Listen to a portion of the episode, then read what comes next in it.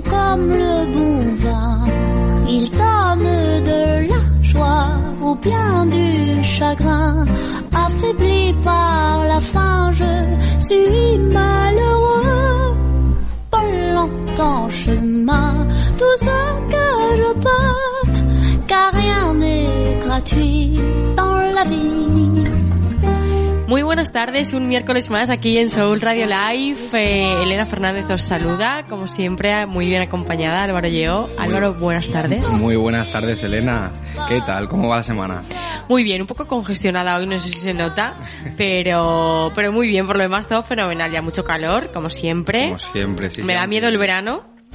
Ya, en este verano va a ser horrible, pero bueno, nos salvan jueves y viernes, vienen lluvias, a ver si refresca un poquito. ¿Vienen lluvias? No sé si me alegro, ¿eh? Porque yo odio, me encanta la lluvia, pero odio mojarme, también lo hemos hablado aquí. Eh, pero bueno, todo sea por estar un poquito más fresquitos. Mandamos también un saludo a nuestro técnico de sonido, Luis, un saludo. Desde aquí nos manda un beso.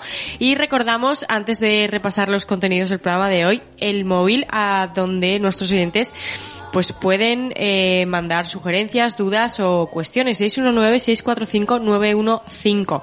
Vamos a repasar, como comentaba, todo lo que vamos a, a, comentar hoy y hablar hoy. Brevas, higos, este producto tan de temporada y tan rico. Hablaremos también del IVA de las frutas y las verduras. Y también de eh, el Día Mundial de la Tapa, esto nos gusta. Esto nos, esto gusta. nos gusta. Lo del IVA también, pero esto nos gusta mucho. Y luego además nos tomaremos un vinito con una gran marca de un queso que me fascina, Grana Padano. ¿Qué te parece? Bueno, me parece que estoy encantado de poder tener una entrevista con ellos. Estará con nosotros Rocío, que es colaboradora del Consorcio de Protección y Regulación de Grana Padano, así que empezamos.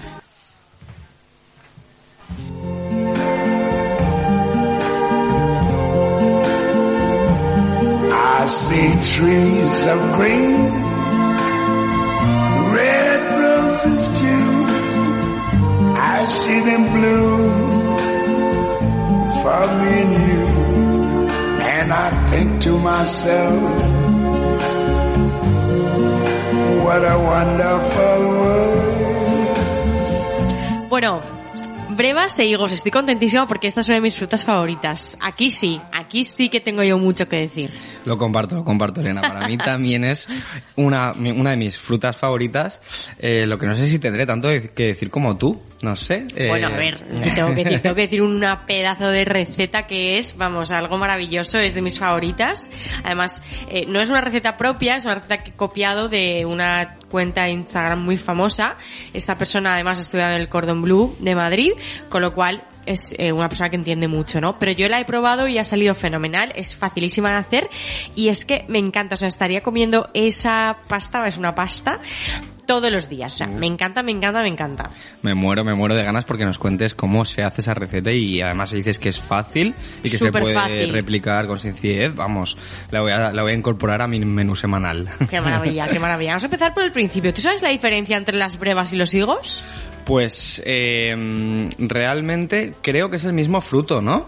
Exacto. ¿Me equivoco? No. Vas muy bien, vas muy bien. Es el mismo fruto. Lo que pasa es que las brevas son los higos del año anterior que no llegaron a madurar por el frío. Y vale. los higos son, pues, eh, los higos. Los higos. los que sí maduran a tiempo. claro, la fruta que sí que se recoge cuando toca, ¿no? Eso es. Las brevas son eh, la primera cosecha que va de junio a julio y el higo de la segunda de agosto a septiembre.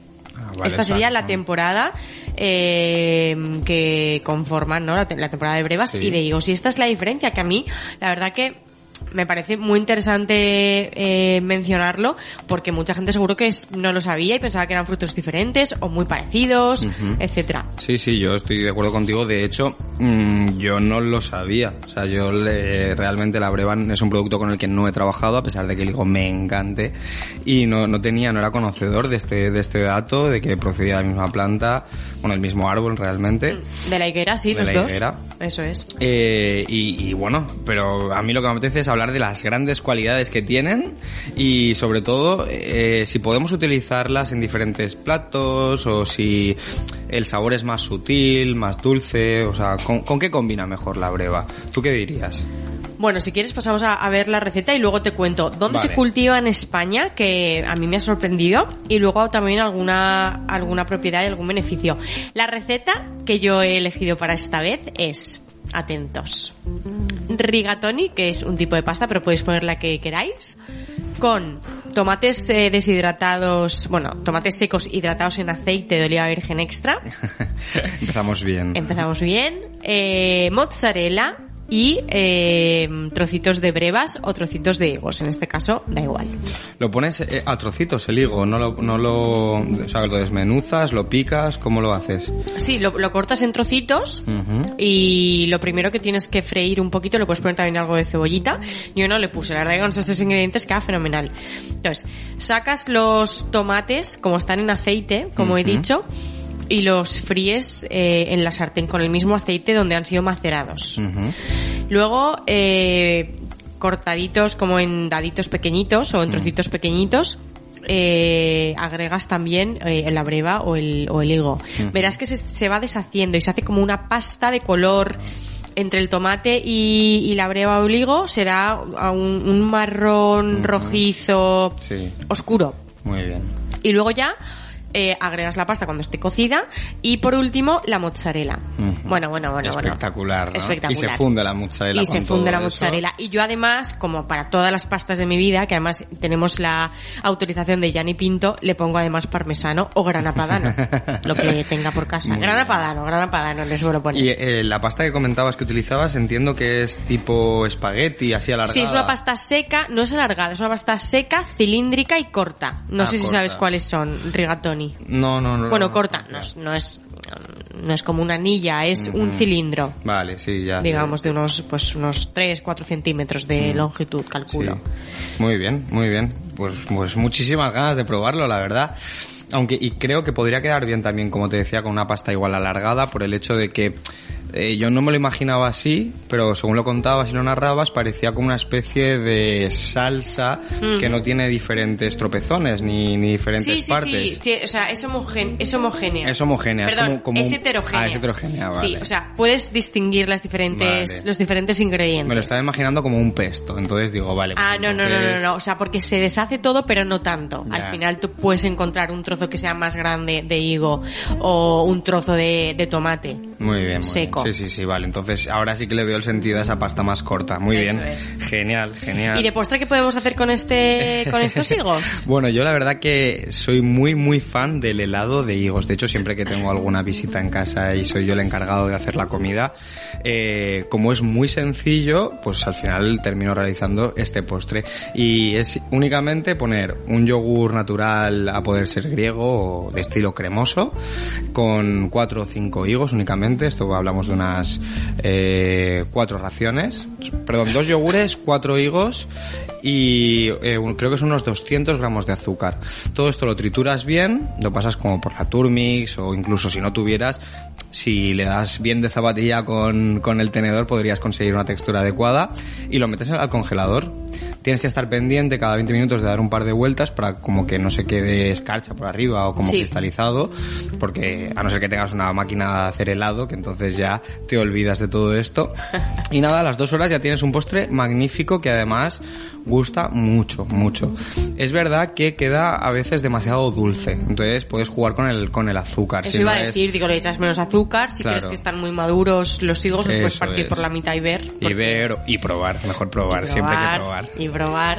Te estaba buscando la foto de la pasta, Mm. porque como he dicho, es una receta de una chica que yo sigo en Instagram, se llama Es una persona, pues, es una chef. Entonces, eh, la verdad que las combinaciones que hace es maravillosa, pero no la estoy encontrando. A ver si ahora luego la puedo buscar Vale, y si te, no- la, te la pongo. Vale, ¿Sabes perfecto. dónde se cultivan eh, brevas y, e higos en España? Yo eh, estoy muy acostumbrado a ver higueras, sobre todo pues por la costa este, por decir por Valencia, Javea, por no sé, no- en Javea he visto muchas, la verdad.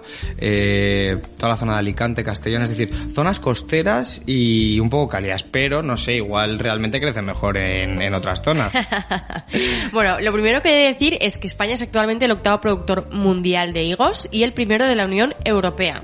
por delante de Grecia y Portugal, que son como pues Claro. países donde encaja mucho que esto se, se cultive, ¿no? Por regiones, en España, eh, la región por excelencia sería Extremadura. Ay, vaya, Porque pues sí que me he ido, sí. Lidera en extensión y producción el cultivo de, de la higuera con 5.220 hectáreas. Mira. En las zonas sobre todo de Almoharín, Comarca Montánchez, Citamuja en Cáceres y eh, Higuera de Vargas, por ejemplo, en Badajoz. Esto supone un 43% de la producción en España. Caray, y teniendo en cuenta que España es un gran productor, eh, Extremadura... Es- Ojo. Es, una parte, una parte importante. Luego también tenemos eh, como, como otra parte importante del cultivo en extensiones baleares con 2.287 hectáreas y lo que supone un 18%, al igual que Andalucía, que está muy centrada la producción en Granada concretamente, con eh, 1.600 perdón, 1.860 hectáreas y lo que supone un 19%. ¿Ves? No me iba yo mucho al decirte que en Baleares, ¿no? En zonas así como costeras hay bastantes. La verdad que tienen, para ser islas, tienen muchas hectáreas, ¿no? De, de Mm. cultivo de higo. Muchas hectáreas. Luego ya, pues el resto de, de porcentajes se reparten entre Galicia, un 5%, Comunidad Valenciana un 4% Ca- o Cataluña un 2%. Muy bien, oye, qué, qué interesante y qué bien, ¿no? Qué orgulloso de, de que en, en España se cultive y tengamos eh, la posibilidad de disfrutar de este maravilloso producto que tanto casa con productos dulces, ¿no? De platos dulces salados. como con salados que acabamos de nombrar, o sea, Totalmente. magnífico, magnífico este, este producto y lo podemos añadir, pues eso, a gran cantidad de platos. A gran cantidad de platos y a gran cantidad de dietas, porque por ejemplo es rico en agua, es bueno para el estreñimiento. Luego también su contenido en grasa es insignificante, lo que fundamentalmente aporta son hidratos de carbono, siendo rico en azúcares naturales de la propia fruta. Y además es súper saciante ya que contiene un 2,5 gramos de fibra dietética en total. Además, en cuanto a vitaminas y minerales, pues bueno, contiene una gran cantidad de vitamina A, vitamina C y vitamina B6 e incluso aminoácidos esenciales como la niacina o la tiam- tiamina. Muy bien. O sea Y- que nos podemos tomar un, un higo a media tarde sin sentirnos culpables, ¿no? A ver, ya te digo, si luego vas a hacer ejercicio, sí, porque al ser hidrato, si luego no lo, no, no lo quemas, se convierte en grasa, ¿vale? Claro. Pero sí, podemos, podemos. Yo creo que toda aquella fruta que comamos, pues, bueno, con- iba a decir con cabeza, no, pues que la fruta realmente es, es tan sana que Claro. incluso el hidrato es, no es, no es refinado, sabes como, Sí. como puede ser de, de otro producto, con lo cual, muy bien. Y en cuanto a minerales, eh, pues contiene calcio con un 38, con, con 38 miligramos por 100 gramos, eh, potasio, fósforo y magnesio. O sea que como siempre hemos elegido una fruta maravillosa, una fruta muy completa Muy y una fruta que tú encuentras eh, en platos de restaurantes muy a menudo, es decir, en temporada. ¿Tú encuentras que la gente lo utiliza? Porque yo la verdad que he de decir que no mucho y me parece una pena. Estoy contigo, estoy contigo y lo iba a decir cuando estábamos hablando de que hay gra- gran variedad de platos que- con los que puedes elaborar, eh, o sea, que puedes utilizar este gran producto. Eh, luego estaba pensando que cuando vas a comer por ahí no te encuentras realmente eh, ese producto. Entonces me está enseñando Elena la foto y bueno, de La foto de la pasta. de la pasta que he comentado antes y se me está haciendo la boca agua que me quiero ir a, a cenar ya. Agua, agua, sí, sí, sean sí, sí. las 7 y eh, 10, 20 que, y 13. Y 13 concretamente. O sea que, muy bien, bueno, es lo que estaba diciendo, que sí, que realmente no te lo encuentras en, en muchos sitios y no entiendo muy bien por qué. Sí que es verdad que igual es algo caro, ¿no? Entonces sube el precio del, del plato en, muchos, en muchas ocasiones.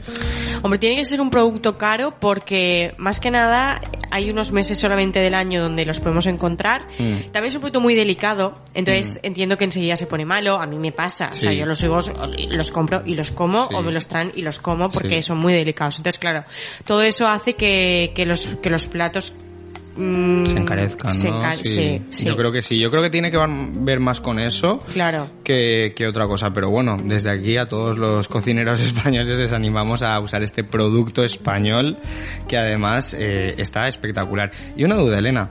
Eh, ¿Cómo haces tú para, para comértelo? Eh, ¿Realmente Yo- lo, lo pelas? Eh, ¿Lo Mira. cortas? ¿Cómo lo haces? Vale, para la receta que he explicado, yo no los pelo. Los lavo bien, pero no los pelo. Vale, lo que sí que abro, ha- hago es abrirlos por la mitad por si hay algún gusanito que a veces Claro, sí. ocurre. Eh, pero tal cual, a la sartén.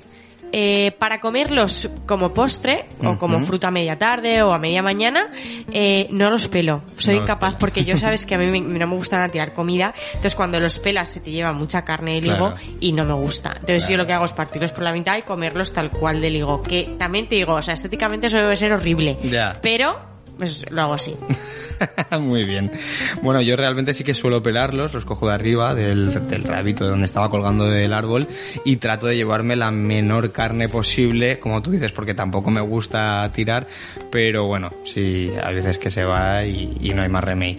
Pero bueno, eh, la verdad que igual me, me empiezo a copiar de ti, porque, porque es verdad que esa piel que tienes es muy sutil, ¿no? Es muy finita y no se sí, no molesta para nada, no molesta para nada, ya te digo, es- Entonces- incluso en una pasta no queda mal, ni Claro. queda basto, ni nada, para nada, queda, queda súper Muy bien, muy bien. Pues nada, te voy a hacer caso. Platazo, platazo, acuérdate de mí, volvemos enseguida.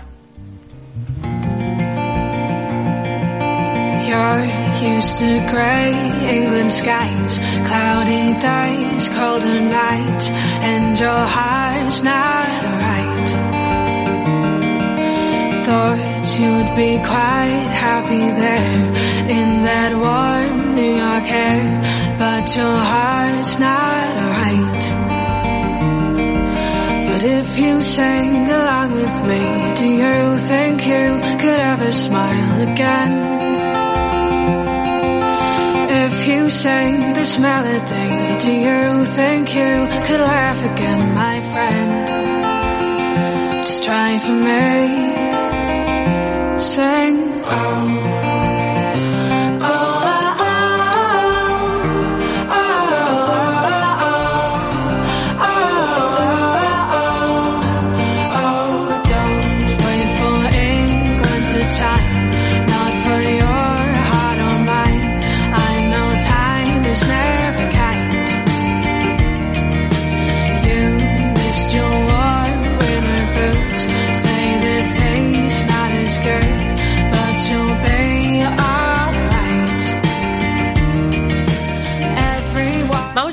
Con, actualidad. La verdad que son dos noticias pues interesantes, que nos gustan y, y muy relevantes. La primera es, como hemos comentado, la eliminación del IVA en frutas y verduras como medida eficaz para mejorar la alimentación de la población. A ver, no está esto confirmado. Bueno, vamos a, vamos a contar un poquito más, ¿no? Desde hace varios años, diferentes organizaciones de consumidores piden eliminar el IVA, que es el impuesto sobre el valor añadido, de alimentos como las frutas y las verduras. Con ello se pretende reducir el coste de la cesta de la compra de una alimentación saludable, lo que favorecería unos cambios positivos en la dieta, o así lo considera la OMS, la Organización Mundial de la Salud. Lo cierto es que hay varios estudios sobre el tema y en todos los casos se demuestra que subvencionar los alimentos saludables pues mejora la dieta de tu población. Eso es un hecho y eso es matemática pura y dura. Sí, sí. O sea, si tú eh, los, los productos que tienes que comprar son baratos, llegan a mucha más población y la gente va a tener mucha más accesibilidad a ellos, ¿no? El caso es que las organi- organizaciones como Foodwatch creen que el que la sigue la consigue y por ello vuelven a pedir a la, a la Unión Europea la eliminación del IVA en frutas y verduras, ya que existe una base sólida, como comentábamos, ¿no? que demuestra que es una de las medidas que se deben adoptar en la estrategia para luchar contra el sobrepeso y la obesidad. Claro. Obvio. Sí, sí. Partimos de una base y es que aquí si tenemos problemas de obesidad, bueno, precisamente España, bueno, España es un, es un país donde hay muchísima obesidad infantil. Sí. Parece mentira, porque si me lo dices de un país como Estados Unidos, cuya gastronomía es muy grasa y con una base pues muy calórica de alimentos, lo entiendo. Que lo sea España me sorprende, creo que algo estamos haciendo mal. Pero desde luego todas estas acciones lo que van a hacer es eh, fomentar que la gente coma más sano. Mm. Obviamente, es que al final la comida, eh, la fast food, ¿no? La comida rápida es muy barata y eso al final la gente acude ahí también un poco por Claro, esto, ¿no? Eso te iba a decir que realmente se ha demostrado a lo largo de los años que eh, la población en riesgo de exclusión social o la población que económicamente no tiene tanta, o sea, no tiene capacidad, eh, tiende a la obesidad. Y, y te- al principio choca y piensas, vamos a ver cómo, cómo es posible, ¿no? Si no tienes dinero, entiendo que vas a comer menos, que no vas a tener la capacidad adquisitiva para hacer unas comidas copiosas, pero la realidad es que eh, la comida que compran, que es más barata, es mucho más insana. Entonces ahí es donde está el problema y me parece una medida estupenda y muy necesaria. No sé si se conseguirá. Obviamente ellos, eh, bueno, pues eh, como decía Foodwatch, por ejemplo, lo ha vuelto a proponer. Actualmente la legislación comunitaria establece una tasa mínima del 5% del IVA. Eh, Foodwatch, pues eso, el Consejo Europeo está revisando ahora mismo el marco del IVA y por eso ellos lo vuelven a poner sobre la mesa y han hecho extensible la, sol- la solicitud a todos los Estados miembros pidiéndoles que apoyen la petición. Claro, es que aquí ocurre una cosa y es que si esto tú lo, com- lo computas como un bien de primera necesidad, la verdura y la fruta, obviamente tiene que bajar el precio y Claro. obviamente va a estar accesible a todo el mundo. Claro. Y si queremos rebajar el sobrepeso y, y la obesidad, oye, pues esto es una muy buena medida, igual que las compresas. Es un producto de primera necesidad, ¿no? Sí. Pues que todo el mundo pueda acceder a él, claro que sí. Eh, es que me- cuando has dicho las compresas me ha hecho cortocircuito la cabeza y he pensado, vamos a ver, porque yo el otro día tuve que ir a la farmacia a comprar tampones y compresas. Muy bien. Y me dejé medio sueldo y pensé, Dios mío, esto todo Claro, claro. es una barbaridad. Una barbaridad. Eh, ¿Cómo es eso? ¿Realmente las compresas son... están No, no, no, no son. No son Deberían bien, ser. deberían, vale, Porque vale. aquí una servidora no elige tener la regla ni, ni haber nacido mujer, que estoy, vamos, más orgullosa que tres, Sí. pero es una cosa que, que no controlamos nosotras. Claro, claro. Entonces, obviamente debería ser de primera Sí. necesidad. Sí, sí. O sea, porque la harina sí y unas compresas no, pero por favor, ¿de qué estamos hablando? Igual que los pañales. Cuando hablamos de salud, ¿no? Claro. O sea, sí, sí. De, de salud, de higiene y, y- y de cosas que al final no controlas, igual que, como decía, los pañales. O sea, hay cosas que son básicas y que obviamente deberían estar, a- a- vamos, como, como bien de primera necesidad, absolutamente. Ujú. Yo no estoy totalmente de acuerdo contigo y, y son carísimas y no me puedo imaginar todos los meses desembolsar lo que tuve que desembolsar yo porque son muy es caras. un También- mineral. También te diré que en farmacias son más caras que en el supermercado, por ejemplo. O sea, a ti, yo sé, me, me sé de una que igual te mandó al sitio VIP a por, a por su compra personal. Pero eh, es cierto que, que, oye, debería ser. Sí, debería no, no, serlo. sí. Y volviendo un poco pues al, al tema de la fruta, eh, yo creo que con todo esto que los, eh, los agricultores en España pues eh, no, no tienen la mejor calidad de vida y incluso hemos visto todos todos los de aquí de un tiempo a esta parte, los últimos años sobre todo, que han tenido que por ejemplo en Valencia regalar naranjas como medida un poco reivindicativa y demás, creo que esto favorecería tanto a, a la dieta saludable a la población que se encuentra mejor y por otro lado a, a esos pequeños empresarios, ¿no? A esos pequeños ganaderos que, que les cuesta llegar a final de mes. O sea que apoyamos desde aquí, ¿no? A tope esta medida a ver si surge y a ver si podemos eh, de, de aquí a un tiempo pues de volver con la noticia y decir que ya se ha aprobado, ¿no? Que se ha aprobado. ¿Tú crees que sería interesante eh, hacer discriminación de, de qué verduras y qué frutas? Yo creo que por lo menos sería un primer paso. Seleccionar dos, tres, cuatro, diez, no lo sé, eh, frutas y diez verduras que sí que se considerasen por lo menos eh, bien de primera necesidad y que fuesen mucho más baratas. De- la verdad que desconozco un poco eh, qué, me- o sea, qué consecuencias tendría esa, esa medida. Eh, yo a priori no, no veo el por qué no hacerlo con todas, ¿no? Porque ¿para qué vas a discriminar eh, unas u otras? ¿Para hacer más fácil la medida? Porque realmente aquí los eh, productores igual se quejarían por el precio. Ya. Eh, pero, Pero bueno, Es que, que- o sea, pero el, el actual ya es así, ¿no? ¿Qué, qué quieres decir con eso realmente? No te he entendido bien, perdona. Lo que quiero decir es que si tú lo conviertes en un bien de primera necesidad, baja el precio Sí. y el que lo vende Sí. Ah. va a decir, hola, mm, ¿por qué? Ya, ya. Por Bueno. eso digo de, de hacer una selección o bueno, no lo sé. O sea, buscar medidas para que esto no se quede en la nada, como ya ha ocurrido otras veces. Mm. Obviamente la iniciativa de Foodwatch es maravillosa y ojalá llegue a puerto, ¿no? Pero claro, mm, entiendo que es una cuestión más compleja de lo que parece, ¿no? Hombre, seguro, seguro. Claro. Y luego influye en el mercado de una manera que yo, pues desde mi punto de Desde vista, nuestro punto de vista no y mi formación no la, no la conozco, pero bueno, eh, desde luego que apoyo la, apoyo la medida y, y creo que, que la fruta y la verdura, y más en la dieta mediterránea, es imprescindible. Fuera de que en España ya la fruta y la verdura es más barata que en otros países como puede Mm. ser Estados Unidos, Australia, etcétera, que ahí sí que comer bien es muy muy muy caro, es comer es comer de ricos, ¿no? Digamos. Sí, sí, sí, Comer sí. casi casi de ricos. Bueno, y vamos también a hablar de eh, que mañana, 17 de junio, se celebra el Día Mundial de la Tapa. Esta es eh, una iniciativa eh, que tiene detrás pues a la asociación Saborea España, es la marca de turismo gastronómico español cuyos socios pues son varios, entre ellos Hostelería de España, la Federación de Asociaciones de Cocineros y Reposteros de España, Fa- Facire, perdón, la Organización Europea de Cocineros, Eurotoques, etcétera. Tiene como objetivo esta acción reivindicar y poner en valor la tapa y el acto de tapear como uno de los elementos y momentos esenciales de la cultura gastronómica de España, de modo que sea un atractivo más para disfrutar el turismo gastronómico en nuestro país. La idea es que la tapa sea un escaparate del producto de la tierra, es decir, que haga protagonista al producto de proximidad y de temporada y que se tenga en cuenta la sostenibilidad, además de la diversidad y la riqueza de la que cada región o comunidad autónoma goza. ¿Qué Sí, te parece? ¿Tú te has ido de ruta de tapas alguna vez? Yo en el norte, en Logroño, eh, la famosa Ah, calle Laurel, Laurel. la he recorrido, vamos, por todo lo alto. Eh, y luego en Zaragoza hice algo similar también. Eh, ¿En el tubo? En el tubo, exacto. En esa calle también estuvimos por ahí tapeando una vez.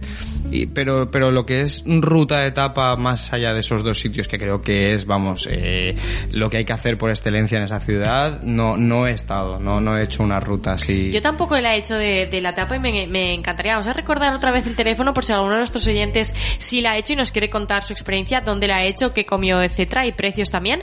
619-645-915. La verdad que estaría fenomenal eh, hacer una o hacer tres o cuatro rutas, las que nos pongan la- por delante. Las que te surjan, sí, sí, por supuesto. Eh, la tapa, ¿eh? ¿Qué, qué plato, qué momento, más que plato, tan interesante, tan bonito y, y tan arraigado a nuestra cultura, ¿no?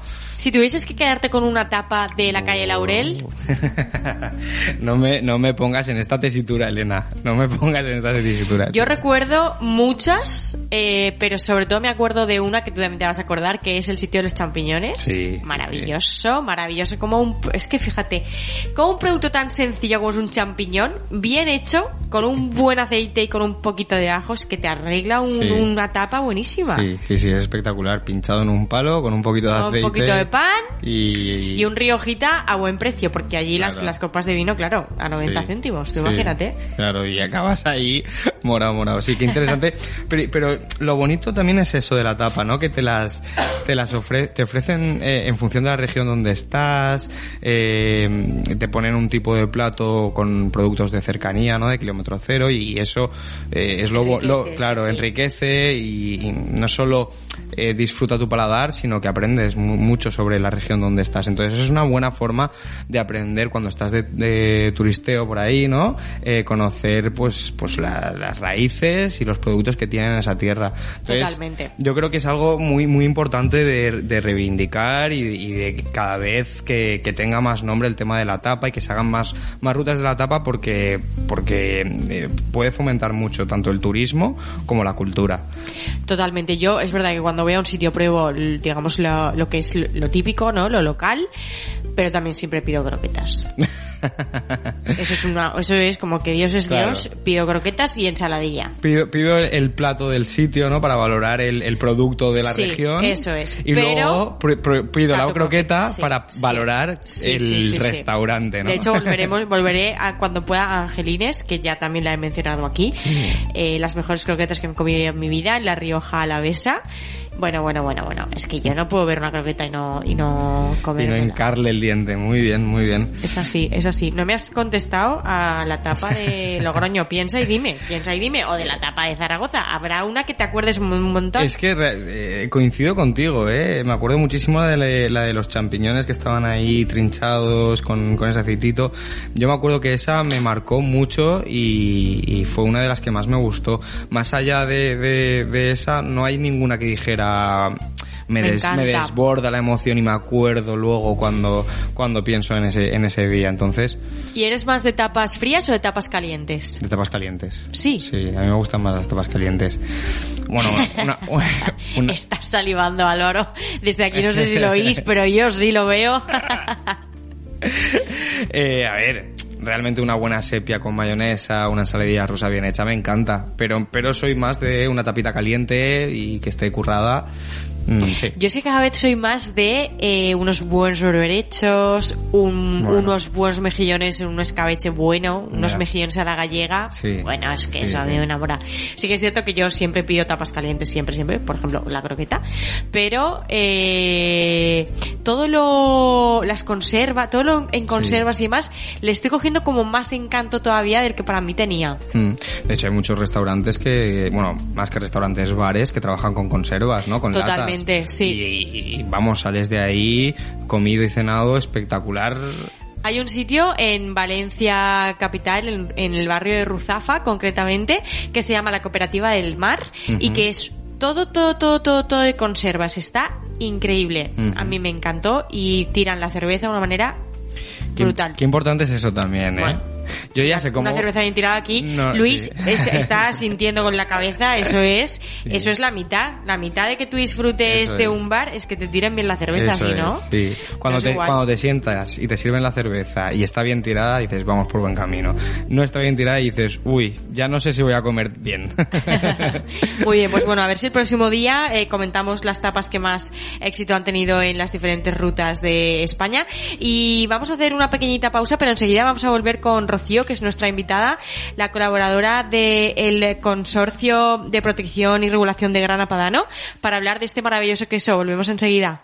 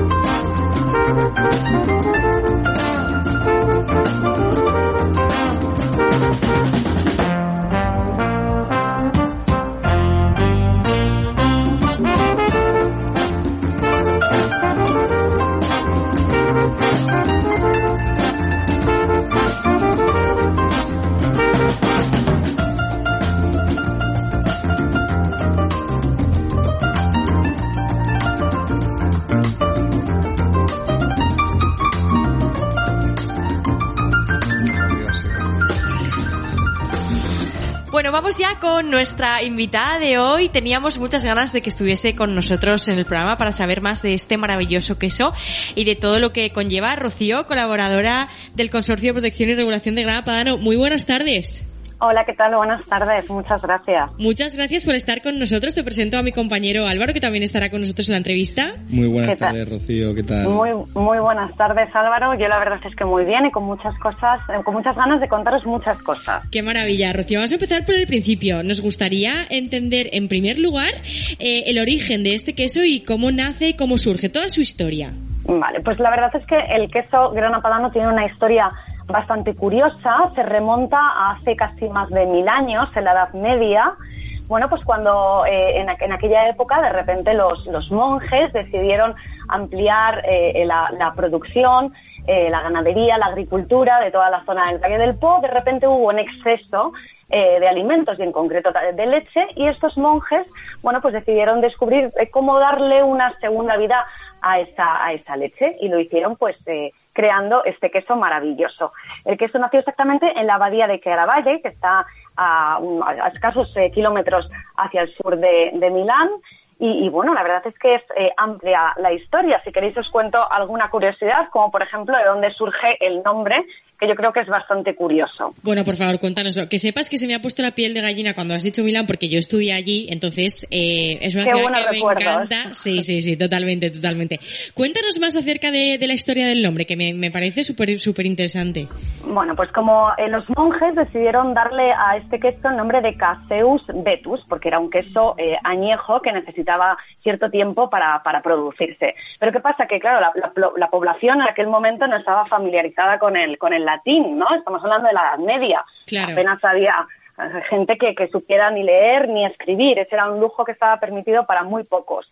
Entonces decidieron darle, bueno, pues un, un segundo nombre eh, que se debe a su textura granulada y es ese grana, ¿no? O sea, grana padano está dividido en dos partes, el grana y por otra parte el padano.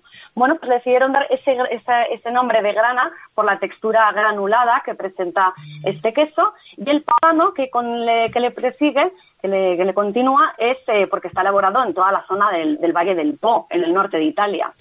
Vale, qué interesante, claro, yo no, no- nunca había caído en que, en que igual los nombres también tra- traían su historia, ¿no? Qué, qué maravilla. Efectivamente, sí, sí. O sea, eh, todo se debe a algo, ¿no? O sea, el- este queso eh, eh, es tan, eh, tan extensa su historia, bueno, pues porque viene de, de, estas, de estos pequeños detalles que hacen que, que sea súper curioso y que tenga mucho más allá que ofrecernos que un, que un eh, alimento. Totalmente, totalmente de acuerdo. Has dicho que, bueno, la producción empezó hace mm, más de mil años, en la Edad Media, pero ¿cuántos años tiene la marca Grana Padano eh, como, como tal? ¿Cuándo se empieza a ver en otros países? Cuéntanos cómo evoluciona. Bueno, pues voy- tengo que, que corregirte, lo siento mucho. Es un error muy común y que me gusta mucho poder aclararlo. Y es que Grana Padano no es una marca, sino que es una denominación de origen, ¿vale? Claro, Estamos hablando, pues, por ejemplo, si hacemos una, una comparativa, pues podría ser como decir un Rioja, ¿no? Pues un Rioja o Mino Rioja no es una marca, sino que sería una denominación. Entonces, en este caso, es eso. Grana Padano es una denominación. Luego existen distintas marcas con las que se comercializa Grana Padano, que pues podrían ser las más comunes, ¿no? Pues eh, Zanetti, eh, tenemos aquí en España, luego también podemos encontrarlo, bueno, me imagino que más adelante entraremos en eso, pero en un montón de supermercados. Pero me gusta aclararlo porque es un error muy común. Claro, de hecho, otra de mis preguntas era que nos hablases un poquito de la denominación de, de origen protegido, o sea que, vamos, lo he dado en el, en el, en el clavo, básicamente. Muy pues bien. justo, el queso es una denominación, efectivamente. ¿Y desde cuándo está presente eh, en España? ¿Nos sabrías indicar más o menos? ¿O en qué otros países también se, se comercializa? ¿En qué otros países está presente? Bueno, estamos hablando de la denominación de, de quesos de origen eh, protegido más consumida del mundo, ¿vale? Por encima del de, el resto de competidores y por encima de, de todos los quesos. O sea, lo encontramos prácticamente en todos los países.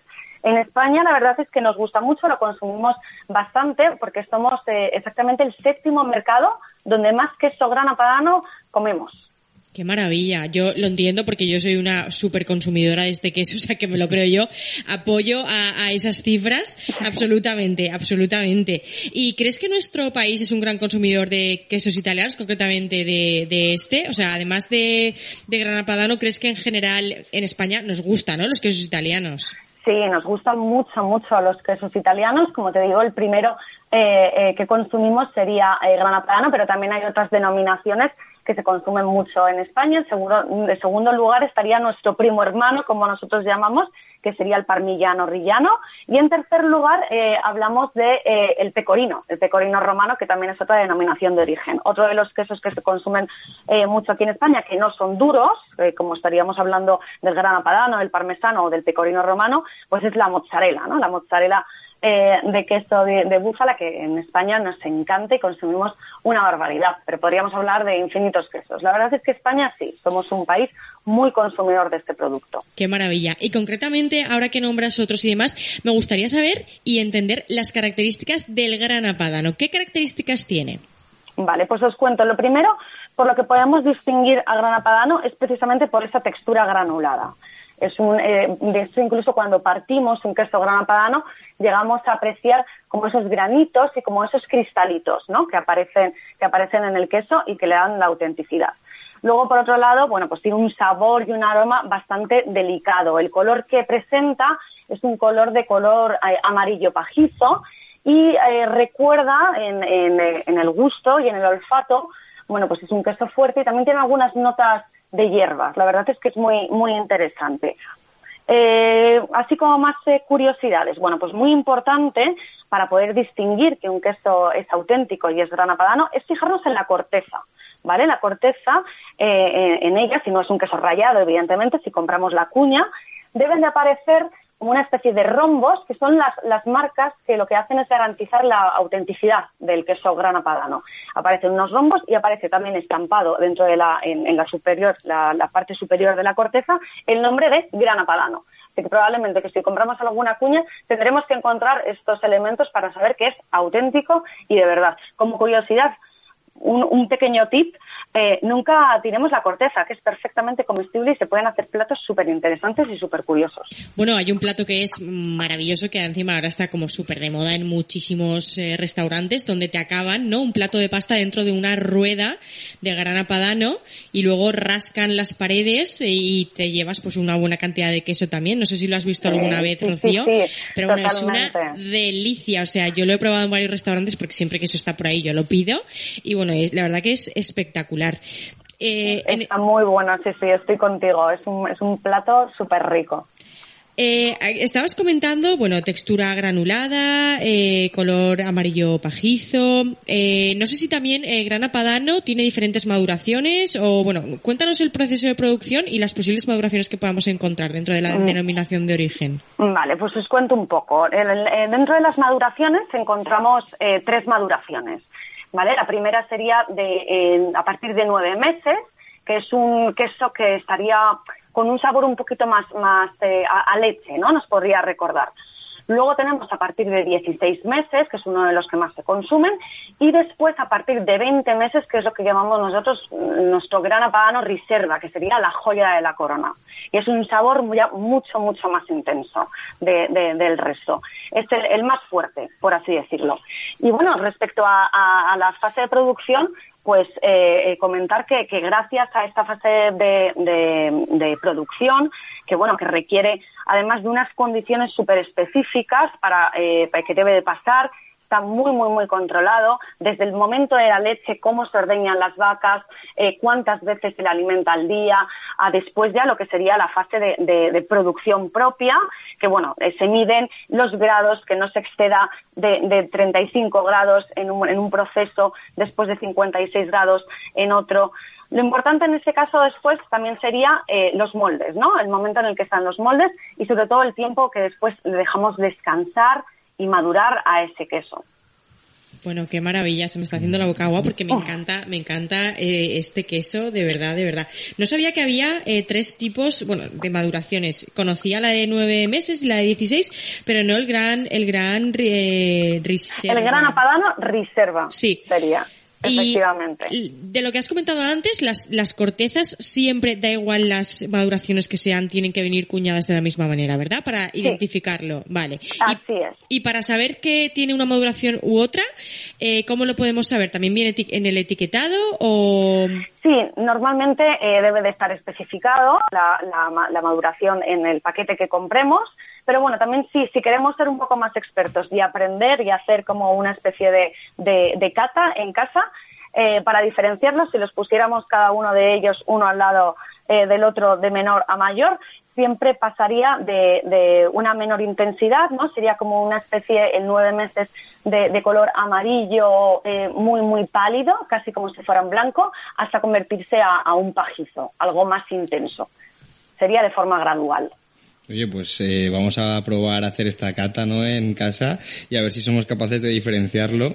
Eh, qué bien, qué interesante todo esto que nos cuentas. A mí me surge una duda con respecto al tamaño. Siempre estamos acostumbrados a ver ese queso grana padano como muy grande, ¿no? En, un, en un, eh, una gran cantidad de queso. No sé exactamente real- cuán- cuánto pesan esos quesos, que si conoces el dato estaría encantado de conocerlo. Pero eh, mi pregunta va más encaminada si es importante en todo este proceso de, de fermentación el tamaño del queso o si realmente no es tan importante y, y hay más tamaños de quesos pero no se comercializan tanto. Pues os cuento, el tiempo, eh, el- los kilos, que es la primera pregunta, son 36 kilos 36 de rueda. kilos de rueda. Madre mía, qué barbaridad, qué buena. Una rueda pesa 36 kilos. Vamos, los que nos gusta el queso nos volvemos locos. Totalmente. Y luego, comentaros que todas las ruedas tienen el mismo tamaño. Todas, absolutamente todas. Y a partir de esas ruedas de 36 eh, eh, kilogramos es cuando se empieza eh, a cortar en distintas cuñas o bien se raya, dependiendo un poco de- de- de- del- del packaging y, y de cómo esté eh, acordado con cada una de las marcas distribuidoras. Pero todas las ruedas tienen exactamente el mismo tamaño y el mismo peso. Comentaros así de ruedas, de, de datos que tengo aquí eh, interesantes. El año pasado se produjeron 5.200.000 ruedas. Madre Qué- qué mía. barbaridad, Qué sí, sí. barbaridad. Si multiplicamos eso por 6, ya vamos, nos volvemos locos. Nos volvemos súper locos, madre mía. ¿Y qué propiedades o beneficios tiene este queso grana padano? A ver, pues os cuento. Es muy importante saber que aparte de un queso natural, es un, es un queso libre de lactosa, ¿vale? Las personas que son intolerantes a la lactosa pueden tomar este queso perfectamente. Y también le pueden tomar las mujeres embarazadas. ¿Vale? Es perfectamente comestible. Aparte de eso, bueno, pues tiene aminoácidos eh, libres, eh, eh, aparte de eso, eh, pues tendría también, es, una, es muy proteico, ¿vale? Estamos hablando de que es un queso que tiene un alto contenido en, proteína y luego, bueno, aparte de esto, pues un, un montón de vitaminas, vitamina A, vitamina B2, también tiene una fuente importante de vitamina B12, que es eh, una muy, muy importante. Y, y bueno, la verdad es que las grasas además son pocas, ¿vale? Son muy, muy pocas. Eh, vamos a decir, para que os hagáis una idea, en una porción de 50 gramos, aproximadamente el 30% serían grasas. Pero esas grasas son in- insaturadas, ¿vale? Las que consideramos buenas. Buenas. Efectivamente. Y sería la cantidad recomendada de, de esas grasas diarias. O sea que nos podemos permitir al día perfectamente una porción de 50 gramos de queso grana padano. Oye, pues me acabas de dar una alegría porque yo mis ensaladas de dieta siempre se cuela algo de, de queso grana padano y pensaba que estaba pecando, pero no. Oye, fenomenal. Ahora me voy a poner Pues- dos. Y, y- Para nada. y y podemos hacer esa cata de la que hablábamos sin sentirnos culpables, ¿no? O sea, esa es Totalmente, nuestra y ya está. Totalmente de acuerdo. Oye, Así y otro es. de los eh, puntos fuertes es el consorcio de protección. Antes comentábamos que tú eres colaboradora de, de este consorcio y de protección y regulación, ¿no? De Grana Padano. Cuéntanos Sí. en qué consiste esto. Vale, pues os cuento. El consorcio lo que trata es, pues como su nombre dice, de proteger y de regular que todo se hace siguiendo, eh, eh, bueno, pues unos parámetros bastante definidos, ¿no? Aparte, eh, bueno, el consorcio lo que hace es reunir, reúne a productores, reúne a maduradores y a comerciantes y lo que hacemos es garantizar que se respeta la receta tradicional. ¿Vale? Eso es muy, muy importante eh, eh, para nosotros. Aparte de eso, bueno, pues eh, eh, controlar que todo el proceso de producción se hace de la forma correcta en la que se tiene que hacer. Y eh, aparte de eso también, por último, pues sería promocionar este fantástico queso alrededor de todo el mundo, creando actividades, eh, eh, bueno, estando presente en redes sociales, que ahora es un, es un foco muy importante y que, mucha gente recurre a ellas bueno, pues tratando de, de- de expandirlo por el mundo, más si cabe, porque ya de por sí es un queso que se consume una barbaridad, pero bueno, potenciar que, que la gente conoce este fantástico queso italiano. Jolín, qué maravilla. Y mm, cuéntanos, porque a nosotros eh, lo que nos gusta, como, como te podrás imaginar, en un programa de gastronomía, es comer y comer muy bien. Entonces, no sé si nos puedes contar un entrante y un plato principal donde podamos utilizar grana padano. A mí se me ocurren muchos, pero bueno, igual tú me puedes inspirar. Bueno, pues eh, eh, comentar que además de todo esto voy a aprovechar y voy a decir a la gente que quiera inspirarse y que quiera y que quiera coger recetas que eh, Grana Padano tiene una página web y ahí tenemos un recetario enorme en el que podéis encontrar un montón de recetas. Como aperitivo, pues a mí se me ocurre, por ejemplo, hacer unos hojaldritos, algo muy sencillo, un hojaldre, le podemos incluir pues unos tomatitos cherry, un poquito de, de grana padano, lo aderezamos todo con un poquito de orégano al horno y puede ser un aperitivo súper rico. Se me ocurre, por ejemplo, también que podemos intentar hacer, podemos hacer un hummus eh, al que a- acompañar y añadir este queso grana padano o incluso comparar los rebozados, ¿no? Intentar hacer como una especie de rebozado, de echarle muy poquita cantidad de pan y ayudarnos de, queso eh, grana padano y hacemos bueno, pues una forma un poco original de presentar a lo mejor, por ejemplo, verduras a los niños, ¿no? Que les cuesta tanto. Pues bueno, puede Bueno. ser una forma muy interesante. Qué maravilla, qué idea has dado con esto del rebozado mezclado con queso. o sea, eso además debe tener una potencia de sabor espectacular. Te vamos a coger la la receta, pero vamos, no, no lo dudes. Así me gusta, así me gusta. Y como primer plato principal, pues bueno, mm, se puede acompañar, afortunadamente es un producto que se puede incluir en, en muchísimos platos. Podemos hacer, pues desde una ensalada, ¿no? Como comentabas, Elena, eh, que a ti te apetece, bueno, pues en, en el momento de, de- de- de ahora, ¿no? Que estamos en esta época de veranito y que nos apetece algo más fresquito, pues para una ensalada va genial. Lo podemos utilizar pues como guarnición, se me ocurre en invierno para unas cremas. Eh, luego, por ejemplo, sin irnos a los platos típicos italianos, en una pasta, ¿no? A lo mejor eh, una carbonara padana, que llamamos eh, nosotros, o unos canelones, o incluso en una pizza. Es- padana me ha encantado también. sí, sí, sí. Qué maravilla, qué maravilla. Oye, nos dicen en el 619-645-915 que es el teléfono para que nuestros oyentes eh, nos eh, indiquen sugerencias, dudas, etcétera, que dónde se puede comprar eh, este producto. ¿Es en web, en tienda física? Cuéntanos. Bueno, nosotros, como os he comentado, eh, Grana Padano es una denominación de origen, entonces lo que hacemos es trabajar con distintas eh, eh, marcas. Trabajamos desde con eh, eh, Negrini, que sería la más eh, conocida. o Zanetti, pero Bueno. Negrini, estuvo aquí Nicoleta Negrini con, con nosotros eh, hace un par de programas. Sí, qué sí. bien, qué, qué maravilla de mujer y- cuánto tiene que aportar. Y, sí. y vamos, es una gran embajadora de, de Italia allá por donde va. Es un libro Pero- abierto, ¿eh? es un libro abierto y vivo que además lo cuenta todo con una pasión. Sabe Eh, muchísimo es y es una muy, buena comunicadora. Desde aquí le mandamos un besazo a, a Nicoleta. Rocío, perdona que te hemos cortado. Bueno, os comentaba que aparte, aparte de con estas marcas, pues bueno, luego también trabajamos con muchas marcas blancas de distintos supermercados. Pero si queremos ir al súper, pues podemos irnos a los más grandes. Estamos en Carrefour, en el Corte Inglés, en, en Mercadona, en Hipercor, en Día, en Alcampo. O sea, en prácticamente todos los supermercados podéis encontrar eh, grana padano y los oyentes pueden encontrarlo. Y también, si no, en estas tiendas especializadas, que, que eh, son tiendas más pequeñitas y que son más, bueno, pues que se dedican solamente a la venta de quesos o de embutidos, pues eh, en esas tiendas también estamos muy, muy presentes. También se pueden encontrar como las academias del gusto de Negrini. Una pregunta, si tú vas a un supermercado eh, para, para que podamos detectar, ¿no? Un gran padano, eh, o, bueno, un, un queso con, con denominación de, de origen protegida, como estás comentando, ¿tiene que llevar también algún sello, algún tipo de, mm? Efectivamente, sí, sí, tiene dos distintivos. El primero sería el logo de Grana Padano, que es un, un, eh, un sello en forma de rombo, en el que en el centro aparece las pala- la palabra grana y debajo Padano, y en una parte superior aparece una G y en la parte inferior una P. Y aparte de eso, es un logo muy distintivo porque además se aprecia bien, es de color amarillo intenso, y aparte de eso, el sello de la denominación de origen protegida, que son los colores de eh, rojo y amarillo. Y aparte de todo eso, si no estamos hablando de un queso rallado, debemos de fijarnos en la corteza, como os decía antes. Ahí aparecen estampadas eh, tanto las- lo- el rombo de, de este logo como el nombre. Vale, vale, vale, perfecto. Nos ha quedado súper claro. Lo tendremos en cuenta a la hora de ir a, a comprar, eh, pues queso de, de buenísima calidad. Proyectos futuros, Rocío. ¿Estáis trabajando en algún nuevo producto mm, con, con la denominación de origen? Es que lo quiero decir bien para que no... Sí.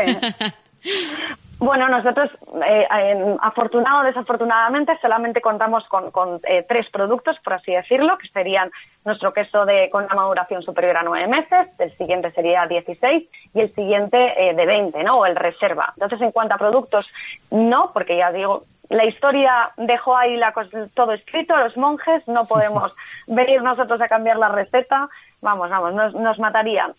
Pero lo que sí que hacemos, bueno, son un montón de actividades promocionales. Si alguien tiene la oportunidad de viajar este verano, bien a Madrid o a Barcelona, bueno, pues informaros que en, eh, en 25, si no me equivoco, exactamente 25 heladerías de estas dos ciudades, eh, ahora mismo están haciendo la ruta del helado artesano de Grana Padano. La verdad es que qué pintón. Es un helado que bueno que se hace con, con la denominación con la maduración perdón eh, más bajita porque no aporta demasiado sabor al queso. Es el que nos recuerda a leche ese que os he comentado antes el de nueve meses y como consejo pues tomar una bola de este helado grana padano y mezclarlo con, con otro el que más nos guste. A mí por ejemplo me encantaba el año pasado que también eh, pudimos hacer esta actividad y, y, bueno, la verdad es que gustó muchísimo, por eso este año la volvemos a hacer y la hemos ampliado en el tiempo, van a ser dos meses. Bueno, pues yo probaba en ese momento uno con pera, que me encantó, Claro. el helado de grana padano con el helado de pera, y otro también con eh, frutos rojos. Y Bueno, súper interesante bueno. la mezcla. Eh, Es que esto me recuerda a mí al cheesecake, ¿no? Sí. Frutos rojos y Sí. queso. Oye, pues me, me sí. quiere Una recordar. cheesecake, exacto. De hecho, Sí, antes no, te he preguntado puesto, pero bueno, ya me lo has dicho, pues todo el mundo este verano a tomar este maravilloso helado. De hecho, es que so- solamente quiero ir que a Madrid y a Barcelona para probarlo porque debe ser un sabor Eh, espectacular. La, la lista de restaurantes donde se pueden encontrar aparecen en la página web. Sí, o- en la página web se puede encontrar, la página web de Grana Padano es granapadano.it barra ES, ¿vale? Que sería el distintivo de España, y ahí pueden encontrar desde toda la historia que hay detrás de este queso que yo os he contado, a una barbaridad de recetas que van desde aperitivos, primeros platos, segundos platos, postres, eh, platos únicos, guarniciones, y aparte de todo eso, todas estas actividades que realizamos. ¿Vale? Ahora mismo estamos haciendo eh, esta actividad en Madrid y Barcelona, pero bueno, constantemente eh, se, hacen actividades eh, alrededor de toda España. También tenemos un podcast con un montón de datos curiosos, ya no solamente alrededor de Grana Padano, sino que tratamos de llevar al oyente como de viaje alrededor de Italia y de todo lo que eh, surge alrededor de Grana Padano, pues sería desde la historia, hablar de pues del carnaval, de cómo se vive el carnaval en esa zona, todas las ciudades que hay alrededor de la zona de producción de Grana Padano.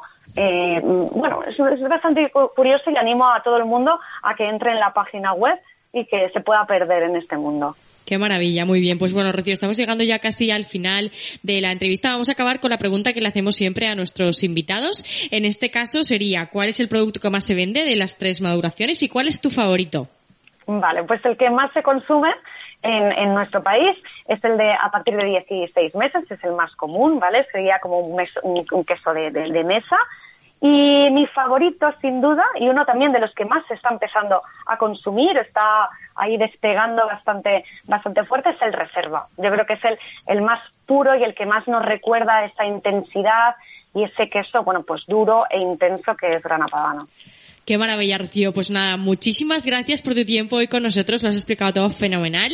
Así que nos quedamos con, con muchas ganas de probar tanto todas las maduraciones de, de los quesos como ese helado maravilloso que nos va a refrescar tanto este verano. Muchísimas gracias, Rocío. Muchas gracias a todos. Un besazo. Un saludo. Adiós. Y a nuestros oyentes volvemos el miércoles que viene a la misma hora, como siempre, a las 7 en soulradiolife.com. Un besazo. Es que me canse salir a bailar, no me canso de ti. Ahora que el camino es más sendero que camino. Es que me canse de hablar, de beber, no, no, me canso de ti. Pierdo unas gafas de sol, septiembre se va. No hay un taxi en Barcelona que me lleve más allá de Sanz. Verdad que la broma ya no parece tan de broma.